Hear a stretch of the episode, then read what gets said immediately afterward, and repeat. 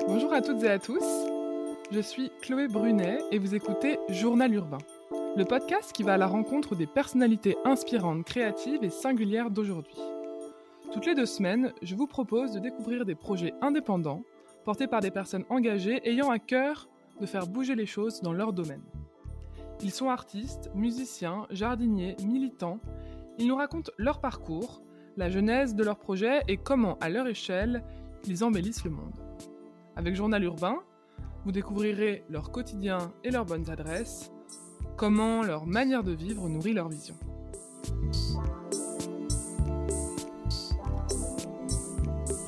Aujourd'hui, je reçois Céline Champonnet, la fondatrice de Wilma, une marque de vêtements de cyclisme pensée par les femmes pour les femmes. Lorsque Céline découvre ce monde, du vélo taf aux courses d'ultra-distance, elle fait la connaissance de femmes passionnées pour qui ce sport est un symbole de liberté, de force, d'émancipation. Elle constate également qu'aucune marque de cyclisme n'a comme point d'attention numéro 1 la femme, et non une déclinaison des vêtements pour hommes comme c'est aujourd'hui le cas. Avec ce projet entrepreneurial, elle souhaite à la fois proposer un vestiaire technique de qualité dédié à ces femmes cyclistes et mettre en lumière ces dernières afin qu'elles se sentent plus légitimes et plus en confiance dans leur pratique quotidienne. Salut Céline Salut Merci beaucoup d'avoir accepté mon invitation. Je suis ravie euh, de te recevoir sur le podcast. Euh, est-ce que pour commencer, tu pourrais te présenter avec tes mots euh, Comment est-ce que tu te définis? Donc, je suis Céline, j'ai 35 ans. Et comment je me définis? Je dirais que je suis quelqu'un de plutôt réservé. Euh, on me dit de moi que je peux paraître assez euh, froide au premier abord, mais je pense que c'est plus de la, timidité, clairement. Et euh, j'ai beaucoup d'ambition, beaucoup de rêves, et, et, je dirais que, que j'ai peur qu'une seule vie, ce soit pas suffisant pour faire tout ce que j'ai envie de faire. Mais bon, on y travaille du coup. Très bien, c'est une très bonne définition. Euh, aujourd'hui, on va parler de vélo, du coup, comme je le disais dans l'introduction. Euh, est-ce que tu peux nous dire quel cycliste tu es? Euh, Comment est-ce que tu as débuté aussi le vélo Et puis maintenant, comment, comment tu le vis au quotidien? Ok, alors je suis une cycliste, bon, déjà plutôt urbaine. je me déplace beaucoup, voire essentiellement à vélo. et j'ai découvert le cyclisme il y a 11 ans. Euh, parce que bah, j'ai rencontré euh, l'homme qui partage ma vie aujourd'hui, qui était cycliste, qui est toujours cycliste. Euh, je me suis pas mise au vélo tout de suite, euh, purement pour le côté style du vélo, qui me plaisait pas trop, en tout cas pour les femmes. Et, depuis, bon, bah, maintenant, je, je, fais du vélo, du cyclisme sur route. après, je peux pas dire que je me définis en tant que cycliste parce que je me sens pas hyper légitime par rapport à toutes les filles de la communauté qui sont vraiment des grosses rouleuses. Mais euh, une, petite cycliste. Ok, donc tu es plutôt une cycliste euh, du quotidien euh... Ouais, cycliste quotidien. Après, j'aime, aussi aller rouler, faire de la route, hein, mais, mais voilà, c'est surtout quand je trouve le temps en ce moment. Ok. et alors, avant qu'on parle de ton projet pour, la, pour, lequel je suis là, et pour qu'on comprenne un peu mieux qui tu es, est-ce que tu peux nous expliquer un peu ton parcours, que ce soit scolaire et professionnel, et jusqu'à ton cheminement jusqu'au lancement de, ton projet euh, Oui, alors mon parcours euh, scolaire, il a été assez classique finalement. J'ai fait un bac littéraire. après, je suis partie en école d'art appliqué parce que à cette époque-là, je me voyais pas du tout partir sur genre des écoles type école de commerce, des choses comme ça. J'avais un côté créatif qui était très fort et j'avais très peur de m'ennuyer dans, dans un autre domaine. Donc ouais, j'ai fait une école d'art appliqué euh, et ensuite j'ai travaillé euh, en communication. Et euh, après, j'ai bossé surtout principalement dans le textile en tant que j'ai été agent de marque. Après, j'ai travaillé pour une start-up à l'époque qui s'appelait Bonne Gueule, chez qui je suis restée 4 ans.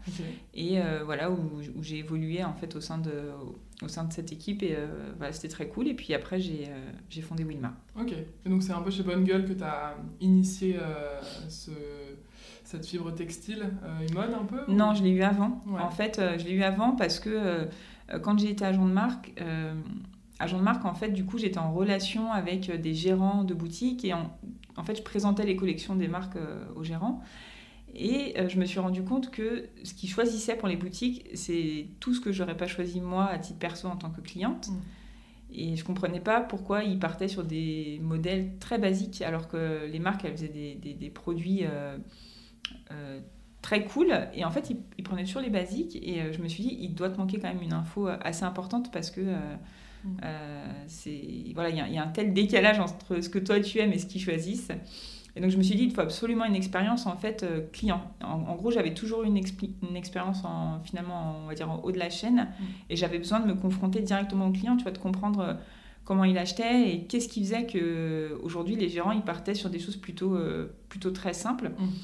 Et c'est comme ça en fait que j'ai postulé chez Bonne Gueule pour un poste de responsable boutique initialement. Ah, donc à la base, en fait, tu étais plutôt en boutique et puis ensuite tu es repassé. Euh... Ouais, en fait, j'étais en boutique. Euh, donc, euh, j'ai en fait, j'ai été recrutée pour l'ouverture de leur boutique à Lyon. Et après, je suis montée sur Paris et euh, toujours sur la seconde boutique qui voulait ouvrir. Et après, j'ai fait un mi-temps au développement produit homme et après sur le développement de, de la femme. Ok. Voilà. Ça marche. Alors, on va maintenant parler de Wilma, le projet que tu as lancé il y a quelques mois. Est-ce que tu peux nous le présenter? Oui, alors Wilma, c'est une marque de vêtements de cyclisme qui est vraiment pensée par les femmes pour les femmes.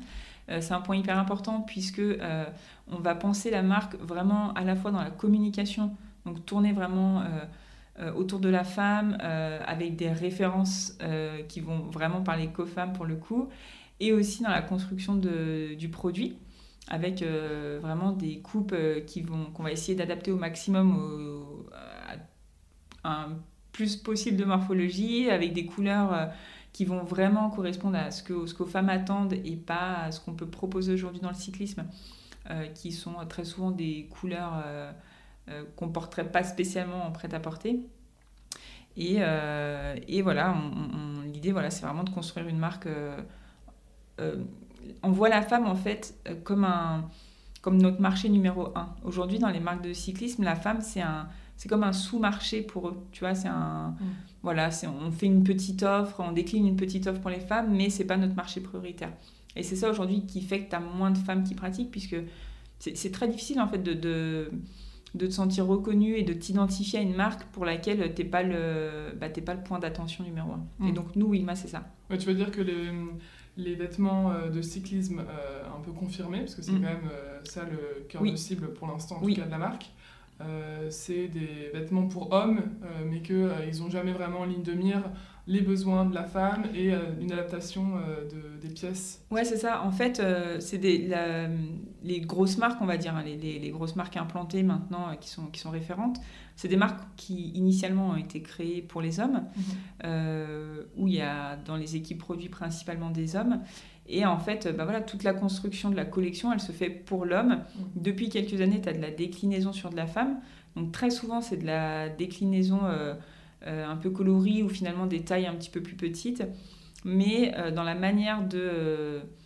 De, de, de, consommation de la femme ou de tu vois d'envie de la femme bah tu, tu, tu, te sens pas en fait tu sens que t'es pas tu sens clairement en fait que t'es pas leur, euh, leur priorité quoi. Ouais ok. Et comment est-ce que l'idée euh, de base elle t'est venue? Comment tu t'es dit un jour euh, je vais lancer une marque de vêtements de cyclisme pour femmes? En fait j'ai toujours eu toujours eu envie de, de, lancer quelque chose un projet mais tu vois je voulais pas lancer pour dire de lancer un projet après, c'est venu assez naturellement, tu vois, chez Bonne Gueule, j'étais bien. Euh, et puis, bon, bah, du coup, sur le, sur le plan perso, euh, j'avais l'univers du cyclisme qui était quand même hyper présent. Mm. Et ça s'est fait, en fait, euh, je sais pas, assez, assez naturellement. Et au début, au début je, voilà, je, elle, a mûri quand même pendant plusieurs mois. Et c'est après que j'ai affiné, affiné, et en finissant finalement sur une marque 100% femme, c'est quelque chose que j'avais envie et en même temps dont j'avais très peur parce que je sais que c'est un marché de niche. Mmh. Et euh, je m'étais dit, bon, euh, ça va être compliqué, tu vois, de, de vivre, euh, de, tu vois, de potentiellement vivre sur un marché de niche. Et, et voilà, donc c'était plus la peur qui me disait, bon, bah, pourquoi pas lancer une marque plutôt mixte? Et puis parce que mon conjoint est cycliste, donc je m'étais dit, bah, au moins, je pourrais un peu utiliser aussi son image pour, pour les produits. Et en fait, je me suis rendu compte que bah, ça me correspondait pas du tout de lancer quelque chose de mixte. Et que, et que pour moi, on ne peut pas communiquer de la même manière euh, auprès, de, auprès de femmes ou auprès d'hommes. Et que, bah, quitte à lancer quelque chose, il fallait que, il fallait que je trouve le moyen d'être hyper différenciante et, euh, et vraiment euh, collée à, à, mon envie, à mon envie première. Mm. Pour vraiment pas avoir de doute sur ce pourquoi je faisais ce projet-là. Ouais. Et du coup, comment tu as fait pour... parce que tu, tu dis que l'offre est assez inexistante, qu'en tout cas, c'est mm. des marques qui sont faites pour les hommes avec une petite déclinaison pour les femmes. Mm. et toi, n'étant pas forcément cycliste confirmé qui grimpe des cols de montagne, est-ce que... Comment tu... Comment tu as commencé à monter ça Est-ce que tu t'es entouré de de, de, femmes justement qui sont confrontées à ces problématiques d'habillement euh, technique Oui, alors en fait, euh, j'ai, euh, quand j'ai commencé à avoir l'idée, j'ai échangé avec beaucoup de femmes cyclistes parce que bon, pour le coup j'en connaissais. Et, et, à chaque fois j'ai fait des échanges assez longs. Hein. Quand je dis assez long, c'est entre je sais pas, 45 minutes et 2 heures mmh. sur vraiment essayer de comprendre déjà comment elles avaient eu envie de faire du vélo, puisque mm. c'est un sport qui est quand même considéré encore aujourd'hui comme un sport plutôt d'homme. Donc, qu'est-ce qui leur a donné envie, en fait, d'aller sur euh, ce sport-là? Euh, et, en fait, après, c'était de savoir voilà, quel rapport elles avaient à ce sport. Euh, est-ce que c'était une pratique occasionnelle Est-ce que c'était vraiment une passion Est-ce que comment elles achetaient Tu vois, est-ce que quel était le mode de consommation qu'elles avaient dans le cyclisme? Et euh, en parallèle de ça, quel était leur mode de consommation dans leur, euh, pour leur prêt-à-porter? Est-ce qu'il y avait une vraie différence dessus? Euh, Voilà, essayer vraiment de comprendre tout ce qui pouvait tourner autour d'elle et de, et de l'univers du cyclisme. Ok. Et du coup, de ces entretiens, est-ce que tu te rappelles un peu de quelques anecdotes qui t'ont un peu marqué et qui t'ont permis de, t'orienter plus facilement? Ouais, ce qui m'a marqué, c'est que à peu près 90% des filles m'ont dit qu'elles s'étaient mises au vélo grâce à un homme, euh, soit leur papa, soit leur copain. Euh, et euh, l'autre partie, c'était parce que c'était des anciennes reneuses et qu'elles s'étaient blessées, que le kiné leur avait dit bah, soit natation, soit vélo, mais vous arrêtez le running. Donc, bon, bah, du coup, tu en as qui sont, qui sont plus ou moins triathlètes aussi, qui ne qui sont pas que cyclistes, qui sont aussi triathlètes, mais c'est majoritairement des cyclistes. Et euh, donc ça, c'est l'un des points que j'ai retenu. Je me suis dit, ok, c'est quand même euh, ouf que euh, bah, aujourd'hui, tu n'es pas de fille qui te fasse rêver pour ce sport-là.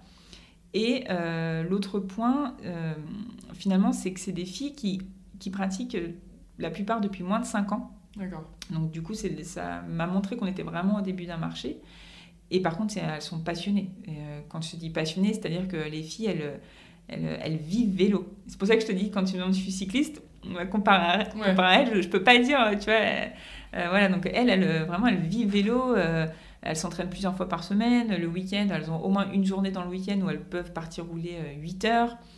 voilà, c'est, elles ont envie de montrer qu'elles sont cyclistes et, et, tout leur quotidien, en fait, est adapté à leur entraînement. Tu vois, elles ont, elles ont vraiment eu un changement un changement de, style de vie finalement où voilà, tout est pensé euh, autour du vélo. Et peut-être justement en rencontrant ces femmes qui sont passionnées, tu, ça t'a peut-être conforté dans l'idée que euh, bah, en fait c'est pas un sport que d'hommes euh, et que justement là tu avais aussi envie de montrer en t'adressant uniquement à une, une cible féminine mm. que oui ça peut être un sport à part entière féminin ou mixte en tout cas mais que c'est pas forcément l'homme qui doit transmettre ça à sa fille. c'est ça. En fait voilà ça m'a ça m'a conforté dans l'idée et surtout ça m'a fait découvrir beaucoup de choses, mais que euh, qu'en fait euh, on ne crée pas un marché, il, est, il existe en fait déjà le marché, c'est juste que bah, il n'est pas exploité et que les filles elles sont sous-médiatisées, mais en fait elles sont là. Mm. Et, euh, et, du coup, nous aussi, l'une des missions tu vois, qu'on se donne avec Wilma, c'est vraiment de, bah, de leur apporter un peu plus de visibilité, de, voilà, de mise en lumière, de, de les aider aussi à se sentir légitimes parce que, bah parce que quand tu es une fille et que, et que tu vas les rouler, bah c'est plus difficile de trouver des groupes de filles, encore que maintenant, tu vois, je te, enfin, je te parle de ça, ces conversations, je les ai eues en 2018, 2018-2019, mm. et maintenant, tu as quand même euh, beaucoup de... Tu as eu quand même pas mal d'évolutions hein, en quelques années. et, euh, mais bon, à l'époque, voilà, c'était difficile, tu étais obligé d'aller t'entraîner avec des hommes, des choses comme ça, et euh, voilà, les aider aussi à gagner en confiance par, rapport à, par rapport à leur place dans ce sport. Yes. Euh, et c'est quoi l'origine du nom de la marque, Wilma? D'où ça vient? Wilma, euh, ça vient de Wilma Rudolph, qui était euh, en fait une, une championne d'athlétisme. Et en fait, c'est une petite fille qui, jusqu'à l'âge de 12 ans, n'a pas marché parce qu'elle avait la polio. elle s'est mise à marcher à l'âge de 12 ans. elle a commencé par faire du basket. Et finalement, elle s'est mise à l'athlétisme. Et à 22 ans, elle a gagné les JO de Rome et elle a battu trois ou quatre fois le record du monde. Ouais, j'avais noté, en, elle fait le 100 mètres en 11 secondes en 1960. C'est ça, c'est ça. Donc, ouf. Et en fait, bon, l'exploit était ouf, mais après, moi, ce qui m'a beaucoup plu, c'est le côté que Wilma a créé une fondation pour la féminisation du sport en général, donc plutôt aux États-Unis, donc c'était la féminisation des femmes noires, euh, enfin le, féminisation du sport pour les femmes noires. Mais voilà, euh, tu vois, elle a vraiment euh, œuvré tout le reste de sa vie pour que les femmes trouvent leur place dans un sport. Et je trouvais qu'il y avait un, parallèle bah, hyper clair avec le, nous, ce qu'on ressent aujourd'hui en tant que femmes cyclistes en France. Voilà. donc d'avoir envie de lui rendre hommage et du coup c'est un joli clin d'œil pour, ça. Parce qu'en fait, du coup, en parlant d'athlètes, euh, sur le blog de Wilma, on peut aussi trouver plusieurs articles qui retracent euh, l'historique de grandes cyclistes mm. euh, dans le monde, de la fin du 19e à aujourd'hui. On peut retrouver aussi des portraits, des interviews de femmes cyclistes que tu as rencontrées. Euh, donc Wilma, c'est pas non plus seulement une marque de mode, mais c'est aussi, euh, peut-être, on peut le qualifier peut-être de média. Euh, qu'est-ce, qu'est-ce que tu en penses? Ouais, alors média, je sais pas parce que du coup, du coup, je pense pas que je, je fournisse assez de contenu. Mais en fait, dans l'idée, voilà, c'était de montrer, bah, tu vois, ce dont tu parles, là, les séries là, de, d'articles. Euh, c'était vraiment pour montrer que en fait le cyclisme féminin il a toujours existé hein. il, mm. c'est pas c'est pas nouveau c'est pas une nouvelle tendance il est juste pas mis en avant il est juste pas mis en avant et il y a plein de femmes qui ont fait des trucs vraiment extraordinaires et donc nous ce qu'on veut c'est en fait leur apporter cette lumière là et c'est pour ça que c'est pour ça qu'on a mis en place des portraits sur le site de filles euh, euh, bah tu vois comme toi et moi qui sont mm. cyclistes mais du coup pouvoir leur donner la parole pouvoir leur donner envie de en fait comment dire leur donner la parole et, leur, euh, leur permettre d'expliquer en fait euh, la relation qu'elles ont au vélo, pourquoi elles pratiquent du vélo, euh, et montrer que, que ben, en fait, il n'y a rien de... Finalement, il n'y a rien de, pas normal, tu vois, être une femme et à faire, à faire du vélo. Ouais. Et comment elles, ont réagi à chaque fois? Enfin, comment elles réagissent, ces, ces femmes, quand tu les rencontres, quand tu leur dis que tu vas les mettre en avant par, parce qu'elles sont cyclistes? Et elles, comment elles vivent leur sport euh, au quotidien? Est-ce qu'elles ont une frustration du fait que euh, ça soit un peu genré, tourné vers les hommes, ou est-ce que finalement c'est assez naturel pour chacune d'entre elles? Non, franchement, elles n'ont pas de frustration. Il n'y a vraiment pas de... Enfin, en tout cas, moi, toutes celles avec qui j'ai échangé, il n'y a pas de, de, Tu sais, elles sont pas là pour dire oui, il faut absolument que le cyclisme soit plus féminin, tout ça. Elles prennent leur place, voilà, le font naturellement. Euh, et bien sûr qu'elles ont envie d'agir, mais elles sont pas, elles sont pas anti-hommes, c'est pas l'idée. Euh, et elles sont pas du tout frustrées parce que franchement, il y a quand même beaucoup d'hommes aujourd'hui qui, qui, croient quand même autant que nous euh, au cyclisme féminin et qui vont beaucoup agir pour, pour aider la femme à prendre sa place. Mm. Et, et c'est pas pour rien qu'elles se sont mises au vélo par un homme, c'est parce que parce que bah, ces hommes-là, que ce soit leurs copains ou leurs pères, ont eu envie de leur transmettre aussi cette passion-là. Donc, tu vois, il y a une vraie volonté aussi de la part des hommes de mixer aussi. Voilà, d'apporter un peu de mixité. Euh, euh, et, du coup, elles sont, voilà, elles sont plutôt contentes et surtout, elles sont. Euh, ce, que, ce, qui ressort à chaque fois, c'est que grâce au vélo, elles ont pris une confiance en elles juste énorme. Parce qu'elles me disent, tu vois, quand tu. C'est un, un, sport qui demande beaucoup d'efforts, mm. qui est très difficile. Et elles me disent, en fait, quand tu arrives à passer des étapes, déjà, c'est hyper gratifiant. Et euh, ce qui est ressorti quasiment tout le temps, c'est euh, la première fois où elles sont allées rouler toutes seules, loin. Et ça, pour elles, c'est un, c'est vraiment un symbole de liberté et de, en gros, de dire, bah, en fait, je peux le faire. Euh, je, je, suis complètement autonome de A à Z et je peux prendre mon vélo et mm. partir rouler. Et, j'ai besoin de personne. J'ai besoin de personne, en fait. Si j'ai un problème mécanique, bah, en fait, ça fait suffisamment longtemps que je roule et je peux le gérer.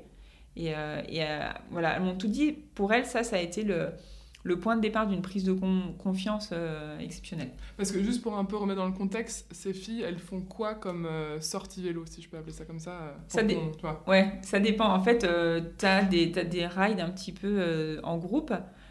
qui sont des rides qui peuvent durer une heure et demie, deux heures, trois heures, enfin ça dépend, tu as des distances de toute manière qui sont convenues entre tous avant. Et donc ça, voilà, c'est des rides en groupe. Euh, bah, ça permet de, tu vois, de passer un bon moment, de, de se dépasser un petit peu. Euh, et tu as aussi euh, les fois où elles partent rouler toutes seules. Et là, où elles vont aller vraiment chercher de la performance, mais de la, du dépassement de soi, en fait. Tu vois, ça a pu être ça. Et là, bah, tu as des filles qui peuvent aller rouler 8 heures. voilà. Parce qu'elles vont aller chercher le bout du bout de ce qu'elles peuvent faire parce qu'elles s'entraînent pour des épreuves, euh, parce que voilà, parce qu'elles font aussi, euh, tu vois, elles font aussi des, des compètes, des choses comme ça. Ouais, parce qu'on est d'accord que c'est des personnes qui euh, ne vivent pas de, du tout du, de leur sport, Non. qui ont un métier à côté et qui donc ça. ont leur passion le soir et le C'est ça, week-end. exactement. Est-ce que tu sais s'il y a des, des femmes cyclistes professionnelles qui en vivent aujourd'hui? Euh, en France, euh, très peu, où elles sont pas dans des équipes euh, françaises. C'est plutôt, ouais, c'est plutôt dans d'autres pays où, tu as des femmes qui en vivent. Là, aujourd'hui en France, le problème qu'il y a, c'est que jusqu'à l'année dernière, si je dis pas de bêtises, ben, en fait, elles n'avaient pas de, elles avaient pas de statut professionnel. Ce qui veut dire que, ben, en fait, quand tu es, quand t'es coureur, coureur, du coup, femme professionnelle, ben, en fait, tu n'avais pas de t'avais pas de mutuelle, t'avais pas, tu cotisais pas pour la retraite. Enfin, en fait, tu vivais sur tes sponsors. Ok. vois, Alors que donc, chez les hommes, il y a. Chez les hommes, ouais, il y a tout ça. Donc, euh, du coup, euh, voilà, c'est pas. T'avais pas le même niveau, euh, niveau de. de... T'avais pas d'équité, en fait. Et à quoi c'est dû C'est parce qu'il y, avait- y une sensation par les institutions qu'il n'y avait pas ces personnes-là existantes ou parce que je pense qu'elles existent. Mais Alors après, je suis pas, je suis pas assez experte, tu vois, pour pour prendre position, on va dire, sur ce sujet-là et pour vraiment t'apporter une réponse euh, en étant sûr de ce que je te dis. Euh, mais euh, mais pour moi, c'est parce que bah en fait aujourd'hui, tu vois, typiquement, t'as pas de Tour de France encore féminin, c'est il va arriver en dire, ouais. 2022. ah ok, ça arrive. Et- ouais, mais mais voilà, donc du coup. Les, les- les cyclistes professionnels, c'est des cyclistes qui font le Tour de France, Ouais. tu vois. Donc, donc du coup, en fait, les Françaises, elles partent dans des équipes à l'étranger. Ok. Voilà. Bon, déjà, si le Tour de France euh, féminin arrive euh, l'année prochaine, c'est que. Il y a quelque chose qui s'est passé. euh, ouais, exactement. Alors, si on parle un peu maintenant plus du développement produit, euh, donc, comme on le disait, les vêtements Wilma, ils s'adressent en premier lieu là, aux cyclistes confirmés qui s'entraînent de manière un peu intensive, donc celles qui montent, euh, par exemple, les cols dans les montagnes, mais pas que. Oui. Euh, et donc, la première collection Wilma, c'est une collection technique. Oui. Est-ce que tu peux nous expliquer comment tu as développé les premières pièces? Euh, Du coup, tu me racontais que tu avais un peu interrogé ta cible de consommatrice. Qu'est-ce qu'il en est ressorti de ces entretiens? Et qu'est-ce que.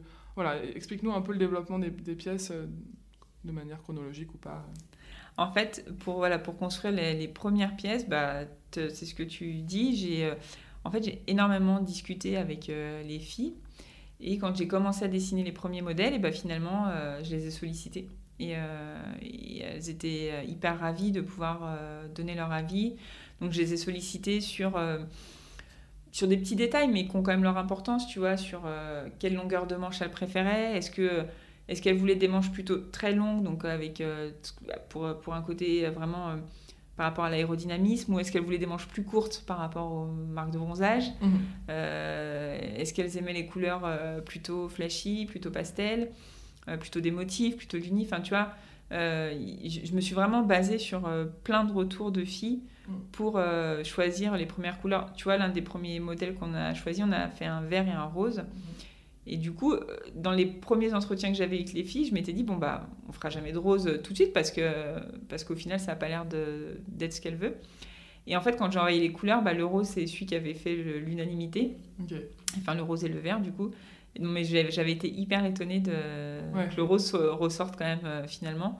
Après, bon, c'est un rose qui est, euh, tu vois, qui est assez doux, qui est, qui est plutôt poudré et qui, pourrait, tu vois, qui correspond un peu à ce qu'on peut mettre de temps en temps euh, Oui. dans le prêt-à-porter. quoi. Mm. Parce que juste ra- rappelle là pour les premières pièces qui sont sorties, euh, à quoi ça correspond pour le vestiaire euh, de la cycliste? Ouais, première pièce, donc tu as des maillots, donc des jerseys euh, manches courtes avec un bib. Donc un bib, c'est un cuissard avec des bretelles. Ok. Euh, et tu as eu aussi chaussettes, coupe-vent et une petite veste légère. C'est un peu l'équipement de base pour, pour de la mi-saison. Ok. Euh, et alors, ça me paraît assez évident de, le souligner, mais c'est important quand même d'en parler, que Wilma est une marque éco-responsable, durable et qui est très regardante sur son impact écologique. Est-ce que tu peux nous en dire plus sur le sujet, euh, le choix des fournisseurs, des matières, les usines de production euh, et les standards de qualité? Donc pour les, pour les matières, en fait, j'ai bah, fait différents salons. J'ai fait Première Vision à Paris, j'ai fait ISPO à Munich. J'ai vraiment essayé d'aller sourcer un max, max, max de matières. Euh, et, euh, et après, la plus grosse difficulté euh, que j'ai eue, c'est les usines. Euh, mais c'est la difficulté euh, principale dans le textile.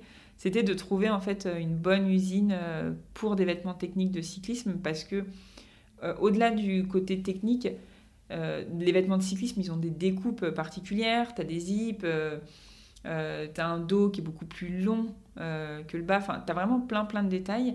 Et les premières usines que j'ai fait au Portugal, j'en ai, j'ai fait dans deux usines et les protos que j'ai reçus, c'était catastrophique.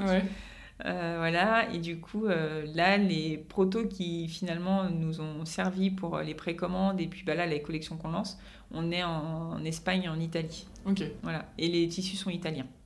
D'accord. Parce que juste pour euh, un peu mieux comprendre, qu'est-ce qui, qu'est-ce qui est différent dans les vêtements de cyclisme femmes des hommes? Est-ce qu'il y a des spécificités ou de, de, taille ou bien de coupe Ouais, bah en fait, ouais, c'est comme dans le prêt-à-porter en fait. une coupe tu vois, une coupe euh, homme ne va pas forcément, enfin une coupe homme ne va pas forcément une coupe femme parce que euh, les hommes ils sont beaucoup plus carrés d'épaule et un peu plus fins au bassin, alors que nous ça a tendance à être un peu l'inverse. Et, euh, et, donc bah en fait si tu mets une taille une taille homme, tu as tendance à avoir un surplus de matière en fait au niveau de l'emmanchure. Mais là où du coup c'est moins gênant sur du prêt-à-porter quotidien, c'est vrai là ça, ça le bah, devient. ouais, là, en fait ça le devient parce que alors après surtout pour celles qui roulent sur un côté vraiment performance où il faut vraiment que le maillot il soit collé euh, pour l'aérodynamisme, bah, en fait, tout surplus de matière, ça a évité. Mais bon, après, tu as le côté aussi, ne serait-ce que esthétique, même si tu veux pas avoir un, quelque chose d'hyper fité. Euh, bah, si tu prends une coupe homme, une coupe homme voilà, tu as un surplus de matière au niveau de l'emmanchure. Et par contre, tu t'es tiré au bassin. Euh, voilà. Et encore, ça, c'est quand tu vois, quand tu as une morphologie plutôt, plutôt classique, on va dire. Mais il suffit que tu sois plus fine du haut et avec un bassin plus large. Bon, bah là, c'est compliqué, quoi. Ouais. Et donc nous, aujourd'hui, tu vois, on a des coupes plutôt classiques parce qu'on se lance, mais euh, l'idée qu'on a, c'est de pouvoir euh, à terme développer deux gammes, tu vois, une gamme euh, pour des femmes qui vont avoir un peu plus de forme et du coup pouvoir avoir des coupes dans lesquelles elles vont se sentir euh, plus à l'aise. Ouais, parce que l'idée c'est aussi ça de répondre à la, à la diversité euh, des morphologies euh, et de proposer une multitude de tailles. Ouais, alors aujourd'hui on, on, propose déjà une multitude de tailles, on va du XS au triple XL. Ok. et ce qui est plutôt rare parce que dans le cyclisme, les marques pour femmes s'arrêtent généralement au XL. Euh, mais donc c'était pour montrer aussi notre volonté, tu vois, de dire que le cyclisme c'est vraiment pour tout le monde, enfin toutes les femmes aussi. Euh, et après, ce qu'on aimerait, voilà, c'est vraiment adapter. Euh, tu vois, une femme qui fait un, qui fait un 38, mais bon, en fonction de son tour de poitrine, tu n'as pas non plus les mêmes besoins et les mêmes attentes sur un produit. donc voilà, ce sera d'adapter un petit peu, voilà, essayer d'adapter sur différentes typologies de produits. D'accord, ok. Euh, et donc, du coup, euh, pour revenir un peu sur les fournisseurs euh, et les fabricants, donc tout est fabriqué en Europe. J'imagine que c'était hyper important pour toi de ne pas aller produire en Asie. Bah, en fait, ouais, moi j'avais en plus avec Bonne Gueule, j'ai eu l'habitude de travailler en Europe. D'accord. Donc c'était aussi plus simple pour moi. après, ce qui est difficile, c'est que en Asie, ils sont quand même spécialisés dans les produits techniques, les matières de sport et tout, et ils ont des, ils ont des, des voilà, ils, ils sont, ils sont beaucoup plus forts euh, là-dessus euh, que l'Europe. Mais euh, bon, l'Italie est, est aussi reconnue, reconnue dans le milieu du sport.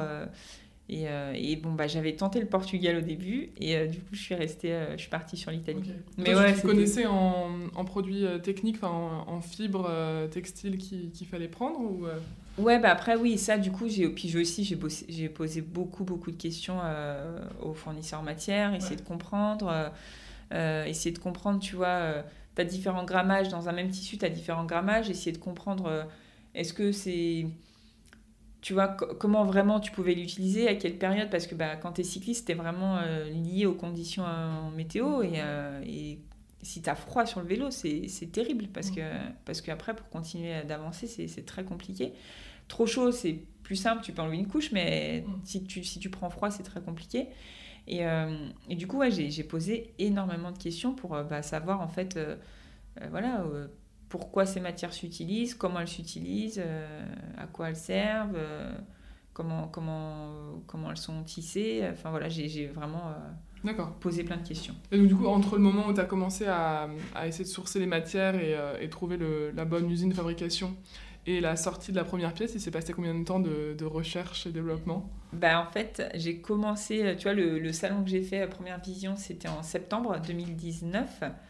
Et euh, je devais lancer les premiers prototypes euh, fin avril. Euh, mais du coup, bon, euh, on avait des protos qui étaient pas ouf. Les matières, je les ai trouvées assez rapidement. C'est pas tellement le plus compliqué, c'était surtout les usines. Ouais, trouver euh, le, le, bon ouais, prototype. trouver la bonne, la bonne usine qui nous fasse des belles finitions. voilà. Et bon, après, il y a eu le Covid. Ouais. Donc voilà. On et, voilà. Et finalement, finalement, le lancement des précommandes a été fait en décembre 2020. D'accord. Oui, parce que donc, la, toute la première collection a été faite en précommande Ouais. via euh, la campagne de crowdfunding. Ouais, voilà. Alors en fait, pour plusieurs raisons, bah, déjà, nous, ça allait nous aider à financer euh, la première collection.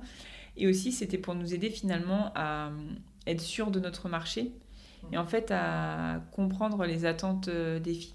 Ok. Euh, du coup, tu vois, essayer de, de savoir euh, au niveau des couleurs, finalement, quelle couleur elles allaient préférer. Est-ce que au niveau des tailles, quelle, quelle taille elles allaient commander, tu vois. Et, euh, et on a bien fait d'ouvrir tout de suite au 3XL parce qu'on a eu, euh, on a eu pas mal de commandes dessus. Les filles étaient super contentes que qu'on ouvre en fait euh, sur, sur ce type de taille.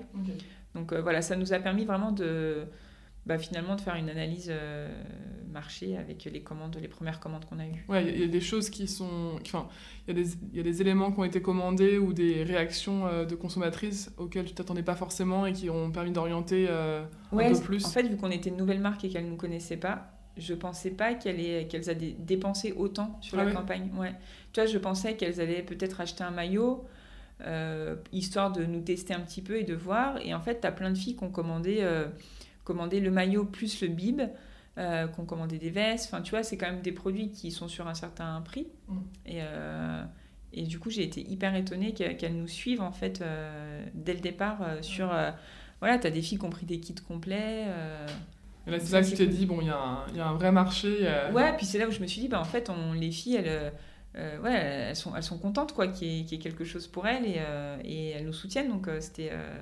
c'était c'était ouais, c'était top. Parce que du coup, là, le, le maillot et le bib, on va dire que c'est les deux pièces principales, ça vous ferait combien le, le prix? Un maillot manche courte, c'est 80 euros et un bib court, c'est euh, 110 euros. D'accord. Donc, tu vois, c'est quand même 190 euros. Euh, en précommande, ils étaient à 170. Mais bon, tu vois, c'est quand, même, euh, voilà, c'est quand même des budgets sur une marque que tu connais pas. Ouais. En précommande, Et après, j'imagine que aussi le- les vêtements techniques, ça a un certain coût, euh, ouais, c'est un certain coût. à la fois pour les marques et puis aussi pour les consommatrices finales. Euh, donc du coup, on, on- on revient un peu en arrière sur la campagne euh, que tu devais lancer donc euh, un peu avant le Covid et puis finalement bon, bah, le premier confinement est arrivé. Comment tu as géré les premiers mois? Quelles, quelles ont été les, les premières difficultés pour toi de ce côté-là? Entre, entre le lancement de la marque et le, et les les- le lancement de la campagne, Ouais. Eh ben écoute, j'ai communiqué euh, jusqu'en novembre, donc de janvier 2020 à novembre 2020 sans aucun produit. Ok. Ouais, parce que Euh, tu devais lancer. euh, Bah parce qu'en fait, j'avais prévu de lancer trimestre. beaucoup plus tôt. Euh, et en fait, je me suis retrouvée complètement bloquée parce que en, bah, en étant, en, tu vois, en, en lancement, euh, avec des demandes de prototypes, les usines, elles se sont, donc elles ont été bloquées déjà 2-3 mois. Et après, quand elles ont rouvert, bah, elles avaient un retard euh, énorme. Et du coup, euh, bah, j'étais pas du tout leur priorité. Donc elles me disaient, bah, attendez, revenez en septembre. Euh, Voilà, j'ai pas arrêté en fait d'être reportée. Ouais, parce que quand tu lances ta marque et que tu, tu demandes X prototypes, t'es es minuscule par rapport à, Voilà, ça. à la chaîne de prod de grosses marques. C'est ça. Et puis bah, eux, ils avaient besoin aussi d'assurer leur chiffre d'affaires, donc, euh, donc voilà. Et euh, bah, j'ai, ouais, la première difficulté, ça a été ça. Et après, bah, de construire une communauté euh, pour une marque sans produit. Ouais, Voilà. grosse Donc, euh, difficulté. grosse difficulté, euh, mais du coup, du coup bah, on a travaillé un planning tu vois, de communication. On a, on a vraiment travaillé notre image de marque, à qui on voulait s'adresser, comment on voulait leur parler, et, et vraiment quel univers finalement on voulait. En fait, on voulait vraiment réussir à ce que les gens, quand ils voient un post, euh, tu vois, dans, dans leur feed ou, euh, ou euh, en story, tout de suite, ils s'envoient, ils se disent Ah oui, ça c'est Wilma. Et aujourd'hui, on a, je pense qu'on a réussi parce qu'on a beaucoup de gens qui nous disent J'ai pas besoin de voir que c'est toi, je sais que. Je sais Ouais, que Il y a une vraie identité visuelle, Ouais. beaucoup d'images de Friends. Ouais, quelques, ouais, quelques images de Friends. Mais ça, c'est voulu aussi, c'est un peu ce côté euh, référence aux 90s. euh, Oui, après, moi, c'est vrai que je suis fan. C'est une série où euh, j'ai tout vu et euh, je rigole. Enfin, je suis hyper bon public sur cette série. Donc, du coup, voilà, forcément, c'est un peu facile pour moi de, de mettre ces références-là. Mais c'est aussi pour ça, tu vois, que je te disais une marque 100% femme, parce que si on met une référence à Sex and the City, bah, les mecs, ils vont pas forcément capter. Alors que n'importe quelle meuf, tu vois, d'une trentaine d'années, elle va, elle, va, elle va comprendre, elle va comprendre la référence, quoi. Tu fais partie, ou alors en tout cas tu as fait partie de plusieurs incubateurs. Est-ce que tu peux nous en dire plus Quels incubateurs et puis en quoi ça consiste? Ouais, j'ai donc j'ai intégré en septembre 2020 les Sprinteuses qui est un programme en fait d'incubation entre Willa. Donc Willa, c'est un incubateur qui est spécialisé dans l'entrepreneuriat féminin. Et le Tremplin, qui est un incubateur spécialisé dans le sport. En fait, ils ont un programme voilà, dédié à l'entrepreneuriat féminin dans le sport. Et euh, voilà. Et donc pendant six mois, on a été accompagnés, euh, euh, conseillés bah, par l'équipe de l'incubateur. On a eu accès à des consultants, à des experts sur certains sujets.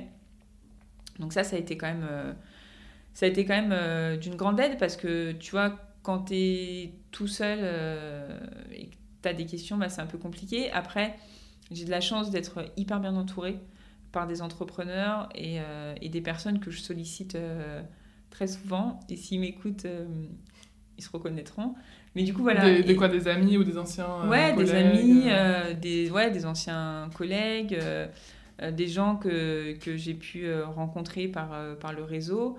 Et en fait, euh, on, m'avait donné, un, m'avait donné un conseil euh, quand, euh, quand j'ai quitté Bonne Gueule. C'est Ellie qui m'avait donné ce conseil d'ailleurs. Et qui m'avait dit. il faut... Ellie de Miam, c'est une Ellie de Miam, ouais. qui était en fait qu'il fallait absolument que je trouve le moyen de rencontrer une nouvelle personne toutes les semaines. d'interroger en fait une nouvelle personne toutes les semaines. C'était son conseil.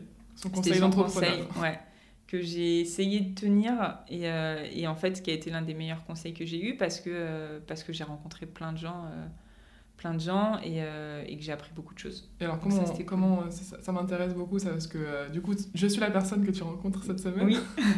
je sais pas si je vais pouvoir t'apporter beaucoup sur les, les vêtements techniques.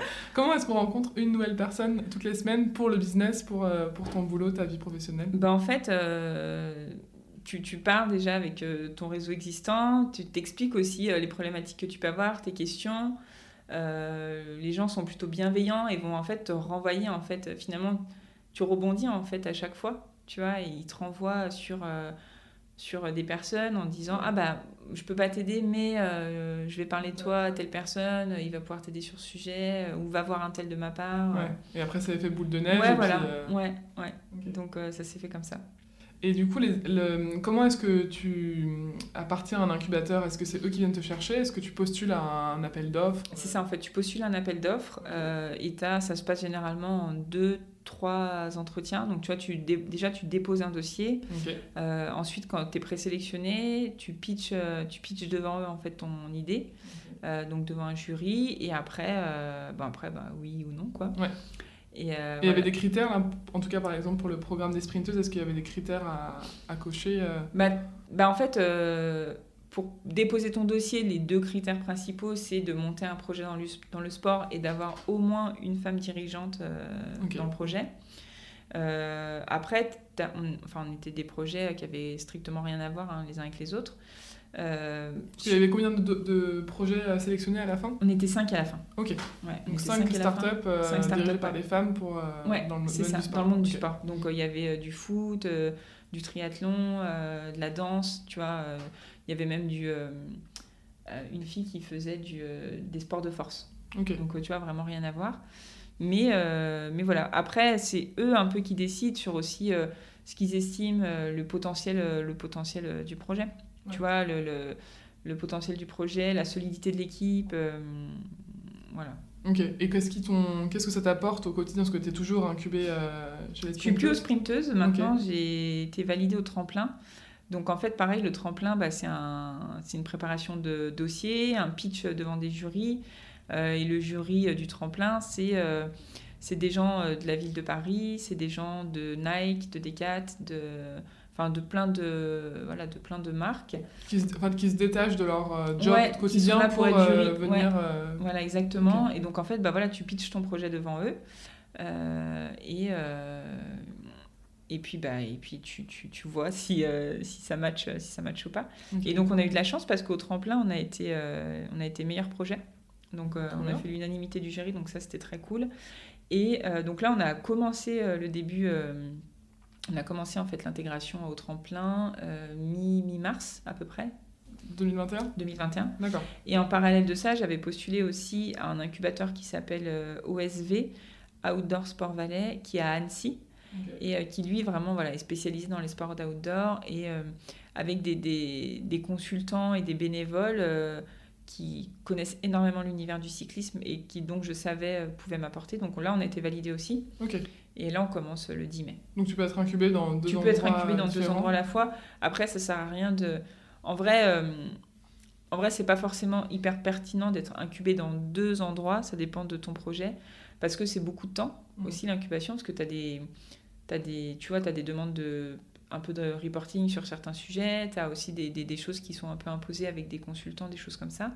Mais là, en l'occurrence, moi, c'est vraiment deux incubateurs qui sont hyper complémentaires par rapport à ce qu'on fait. Ok. Et on est d'accord qu'ils n'ont aucun pouvoir décisionnel sur euh, le, le, développement de l'entreprise, c'est uniquement non. du conseil apporté. Ouais, ouais, euh... le, la seule personne qui décide à la fin, euh, bah, c'est là en l'occurrence c'est moi, mais du coup c'est le porteur de projet.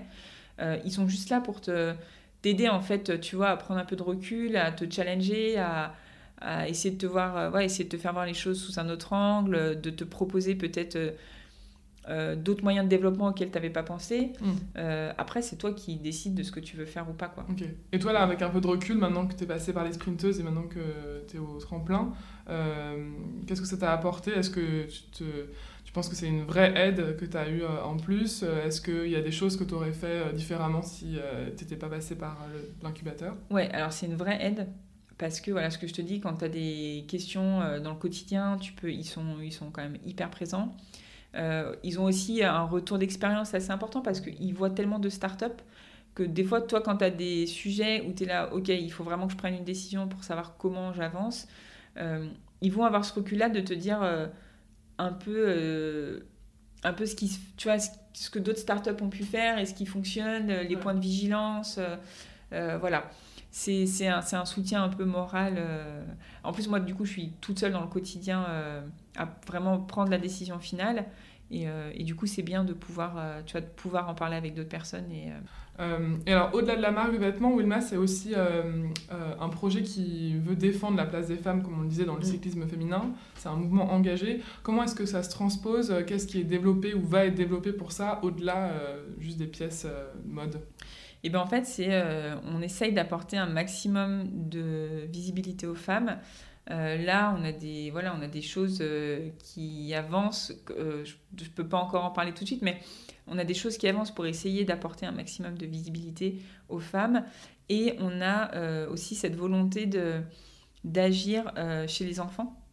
bon, moi, je suis maman, donc du coup, c'est pour ça aussi que j'ai eu ce regard-là. Mais parce que aussi, je me suis rendu compte que euh, si aujourd'hui on a ce problème-là de sport un peu genré, c'est que déjà tout petit, tu vois, euh, tu as ces codes-là. Ouais. Et donc, euh, nous, ce qu'on voudrait avec Wilma, c'est agir déjà chez les tout petits pour éduquer les garçons à, au fait qu'ils comprennent que les filles aussi font du sport et peuvent être très douées, voire plus douées que dans le sport. Et aussi donner envie aux petites filles de faire du sport. Ouais. Tu vois, de pas se dire non, bah, le sport c'est pour les garçons, ou le vélo en l'occurrence c'est pour les garçons. donc voilà, on va essayer d'agir aussi sur, sur ce plan-là. Et après, c'est ce que je te disais, euh, élargir à toutes les femmes. Pour nous, toutes les femmes peuvent faire du vélo. Euh, on n'est pas dans un système de, euh, voilà, il faut être hyper fit, il faut être hyper sportive. non, en fait, il y a aussi une notion de plaisir dans le vélo. Et, et on, veut, on veut amener les femmes à comprendre l'intérêt de pratiquer. Ouais. Et euh, est-ce qu'il y a un, vous fonctionnez aussi avec un système d'ambassadrices, euh, donc des, des, femmes qui représentent Wilma euh, auprès de la cible? Oui, en fait, on a, on a validé quelques ambassadrices. Alors aujourd'hui, on en a 13 okay. qui sont réparties dans 7 pays d'Europe. on a de la chance d'avoir des demandes toutes les semaines de filles pour être ambassadrice de la marque. Mais bon, qui dit ambassadrice dit contrepartie. Aujourd'hui, on a encore une petite, une petite marque. Euh, mais du coup, on a vraiment sélectionné les filles. Euh, euh, on n'a pas que des filles qui sont dans la perf à fond, mais des filles qui agissent vraiment dans leur quotidien, en fait. Tu vois, c'est un, vrai engagement de leur part d'être cycliste, en fait, en tant que femme. Et, du coup, voilà, elles nous aident à, bah, nous développer. On les sollicite énormément. En fait, quand on a des questions sur des hésitations sur des couleurs produits, ouais ou des produits à sortir, quand on hésite sur des priorités, bah, on les consulte aussi, tu vois, en leur demandant, voilà, c'est quoi leurs besoins prioritaires, c'est ça ou ça. Euh, Elles deviennent tes crash testeuses un peu euh, pour euh, les nouvelles pièces. Exactement, voilà, exactement. Voilà, on leur fait voir en priorité les dessins pour les produits et, et, elles, sont, elles sont un vrai relais pour nous en fait sur, le, sur le terrain, on va dire ça comme ça.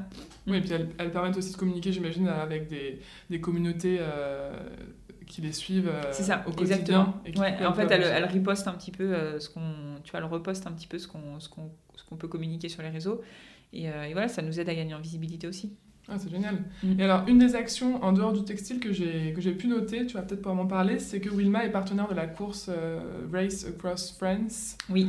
Euh, qui est inspirée de la course du même nom aux États-Unis. Est-ce que peut-être que tu peux expliquer un peu ce que c'est? Mm. Donc, celle aux États-Unis, puis maintenant celle en France, et puis quel, quel rôle a Wilma là-dedans? Alors, la, première course, donc qui a l'initiative de tout ça, c'est la Race Cross America, donc la RAM. Et en fait, c'est une course qui a lieu aux États-Unis depuis maintenant, euh, ça doit faire 40 ans ou un tout petit peu plus de 40 ans. Et en fait, tu traverses les États-Unis, des États-Unis d'ouest en est. C'est-à-dire, tu pars de San Diego à Annapolis, euh, vers New York. Euh, donc, ça fait à peu près 5000 km et tu as maximum 12 jours pour faire la course. Donc c'est une course sans étapes, à la différence par exemple du Tour de France qui est une course mm. euh, par étape. Là c'est sans étapes, donc tu as 12 jours, tu te débrouilles comme tu veux. Tu as un tracé par contre euh, GPS qu'il faut suivre. Euh, et après c'est à toi de gérer toute, ton, toute ton organisation, que ce soit logistique, que ce soit alimentaire. si tu es tout seul ou si tu es en équipe, ce que tu peux le faire solo et jusqu'en équipe de 8. Donc c'est-à-dire que si tu es en équipe, c'est une course de relais Voilà, c'est une course de relais. Tu peux pas rouler, euh, tu peux pas rouler euh, à, plusieurs. Euh, mais du coup, bon, bah, l'effort n'est pas le même forcément si t'es vite ou si t'es tout seul. et donc voilà, la, la RAF, la Race Cross France, elle est partie en fait de ce, finalement de cette même idée. Et donc c'est une course qui part de, qui part de Mandelieu, la Napoule, et qui va jusqu'au Touquet. Et en fait, c'est un parcours qui fait 2600 km. Et pareil, c'est une course sans étape. Et il y a 8 jours euh, maximum pour, euh, pour faire les 2600 km. Et par contre, euh, dans cette course-là, tu as des sous-étapes. Tu vois, tu as une étape 300 km, une étape 500, une 1100 et une 2600. Et nous, on est partenaire de cette course puisque il y a une vraie volonté pour nous d'accompagner, tu vois, les filles qui veulent, qui veulent aussi se dépasser. On a beaucoup de filles qui sont inscrites sur les 300 km. C'est un peu la, c'est un peu le point de départ d'ultra distance. Et euh, du coup, tu as des filles qui se testent en fait euh, sur ces distances-là. Et on a des filles qui ont euh, commencé en 2019 par un 300, après en 2020 par un 500, maintenant en 1100. Enfin, tu vois, qui augmentent en fait leur distance progressivement. et nous, on est partenaires bah, parce que bah, qu'on veut aider les filles à, à, donner le meilleur d'elles-mêmes, à se dépasser. voilà.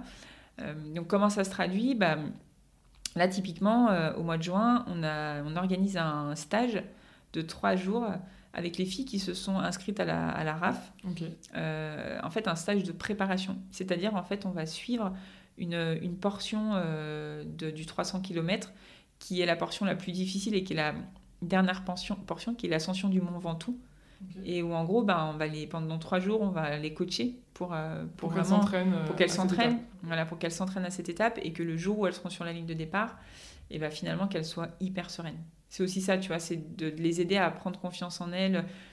Ça, c'est des, des, événements qu'on va faire euh, très ponctuellement. C'est pas du tout l'objectif de développement de, de la marque. Mais finalement, ça répond à notre mission, tu vois, qui est d'aider les femmes à se sentir bien euh, mm. sur un vélo et à prendre confiance. Donc, euh, ça, fait partie, euh, ça fait partie de la mission. En plus, je disais, tu, tu, me diras si c'est vrai ou pas, que la prochaine édition, donc, qui aura lieu en juillet 21, mm. il y a environ 20% de femmes, enfin 20% des inscrits qui sont des femmes. Là où, du coup, les éditions précédentes, puisque c'est une course assez récente, on comptait que quelques femmes à chaque fois pour chaque course. Donc, ça montre vraiment qu'il il y a un engouement qui se crée aussi autour de la compétition féminine dans le vélo. Ouais. Euh, et, euh, et, là, en plus, on peut. Après, on... c'est pas tellement une compétition parce que c'est pas vraiment considéré en course parce que euh, t'as rien à gagner. Ouais. En fait, à la fin, t'as pas de podium, t'as pas. voilà. Les filles, elles, elles, le font cette course pour se. Elles se battent contre elles-mêmes. Oui, c'est un challenge perso. C'est un challenge perso. et, et, oui, en effet, je crois que c'est même pas loin de 30% de femmes cette année. Et sachant qu'il y a, si je te dis pas de bêtises, un peu plus de, peut-être aux alentours de 800 participants. donc c'est voilà, c'est quand même c'est pas mal. Et voilà, l'idée c'est de euh, nous, on est partenaires parce qu'aussi on veut montrer qu'il y, y, a des choses qui se passent chez la femme et, euh, et qu'elles sont, euh, bah, tu vois, elles sont tout autant capables de, de, de faire des distances comme ça, tout autant que les hommes. C'est les futures coureuses du Tour de France. Il faut regarder qui, qui arrive en tête des femmes cette année à la, à, la, course. Ça de Mondelieu. Euh, et alors, parce que les thèmes favoris du journal urbain, c'est euh, la bonne cuisine, les projets créatifs et les initiatives positives, et puis parce que j'aime bien aussi découvrir les invités euh, d'une autre manière avec une petite question de la fin, mm. est-ce que tu peux nous dire quelle est ton adresse food préférée? Mon adresse food préférée, en tout cas que j'aime beaucoup, c'est le restaurant de Yoni Sada qui s'appelle Bagnard qui est rue de Saint-Onge dans le 3 C'est un petit resto où j'allais beaucoup déjeuner le midi. Quand tu travaillais chez Quand je travaillais chez Van ouais. Qui n'est pas loin. Qui n'est pas loin. Alors, euh, parce qu'on parle de vélo, est-ce que tu peux nous dire un peu ton parcours euh, vélo favori? Euh, mon parcours vélo favori, bah, du coup, il va être plutôt urbain. Et en fait, ce que j'aime à Paris, c'est le fait que, tu vois, avec toutes, toutes les, les innovations qu'il y a eu en fait avec la ville de Paris pour rendre plus accessible pour les vélos, bah, en fait, aujourd'hui, tu peux faire en moins d'une demi-journée tu peux faire euh, tous les beaux monuments euh, parisiens et euh, à vélo. Et je trouve ça hyper cool. Donc ça, j'aime beaucoup. et donc du coup, c'est quoi un peu ton, ton itinéraire bah, Du coup, moi, d'où je suis, tu vois, je passe... en fait, je redescends jusqu'à Bastille. Tu peux prendre toute la rue de Rivoli, longer, voilà, longer le Louvre. Après, tu passes par la place de la Concorde. après, en fait, ça dépend de la boucle que tu fais, tu vois, mais...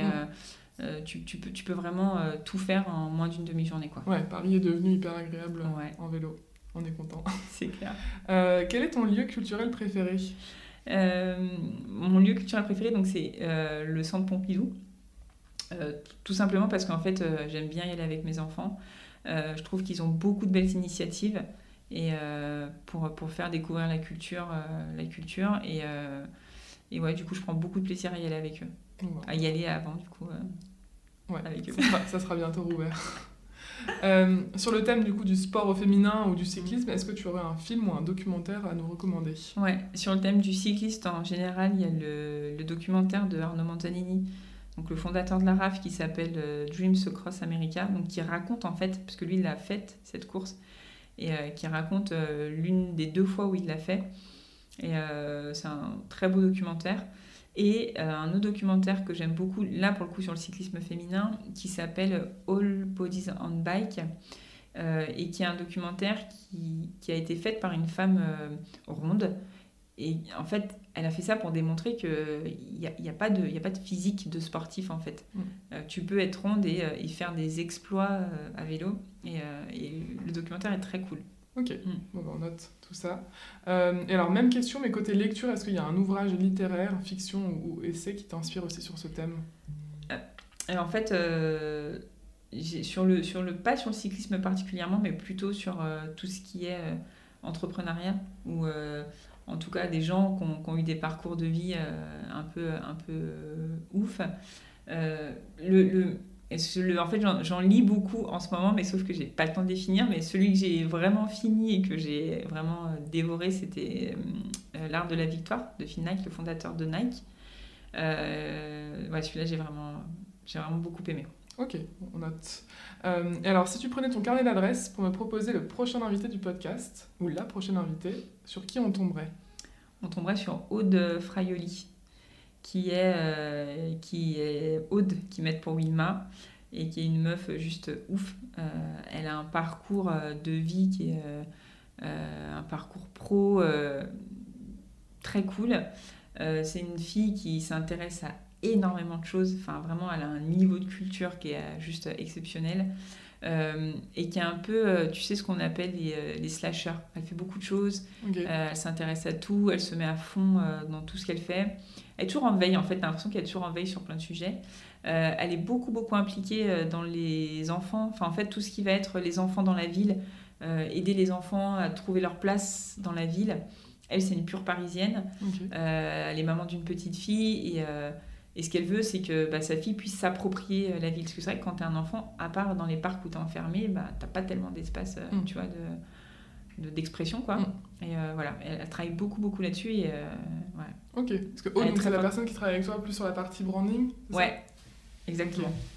Ça marche. Et alors, pour finir l'interview, on va parler un tout petit peu du futur euh, de Wilma. Mm. Euh, bon, je ne sais pas si tu vas pouvoir nous dévoiler euh, un peu plus la suite, mais sur quoi est-ce que tu travailles en ce moment maintenant que la première collection technique elle est sortie et quelles sont tes envies de développement à plus ou moins long terme?